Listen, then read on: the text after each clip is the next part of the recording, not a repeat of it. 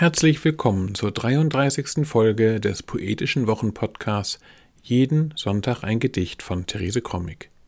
Heute ist Sonntag, der 29. Mai 2022.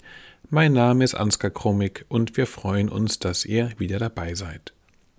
Der heutige Text trägt den Titel Nächtlicher Rat und begleitet die Autoren durch den schöpferischen Prozess des Schreibens im gefährlichen Meer der Träume.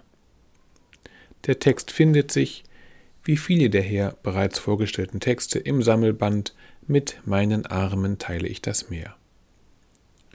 Jeden Sonntag ein Gedicht ist unser kleiner, aber feiner Podcast, in dem wir euch jeden Sonntag mit einem kleinen Stück Lyrik oder Prosa den Start in die Woche erleichtern wollen.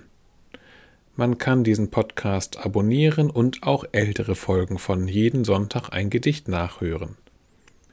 Am besten geht das über die üblichen Podcast-Apps. Nun aber Therese Krummig mit dem Text Nächtlicher Rat. Nächtlicher Rat. Gib deinem Gedicht Flossen, flüsterte der Nachtfisch. Das Gedicht könnte ertrinken in deinem Gehirn schwimmende Träume, umspült von Wellen, die hart gegen die Realität der Steine prallen. Ich, ein Seefahrer im gefährlichen Meer meiner Träume. Nächtlicher Rat.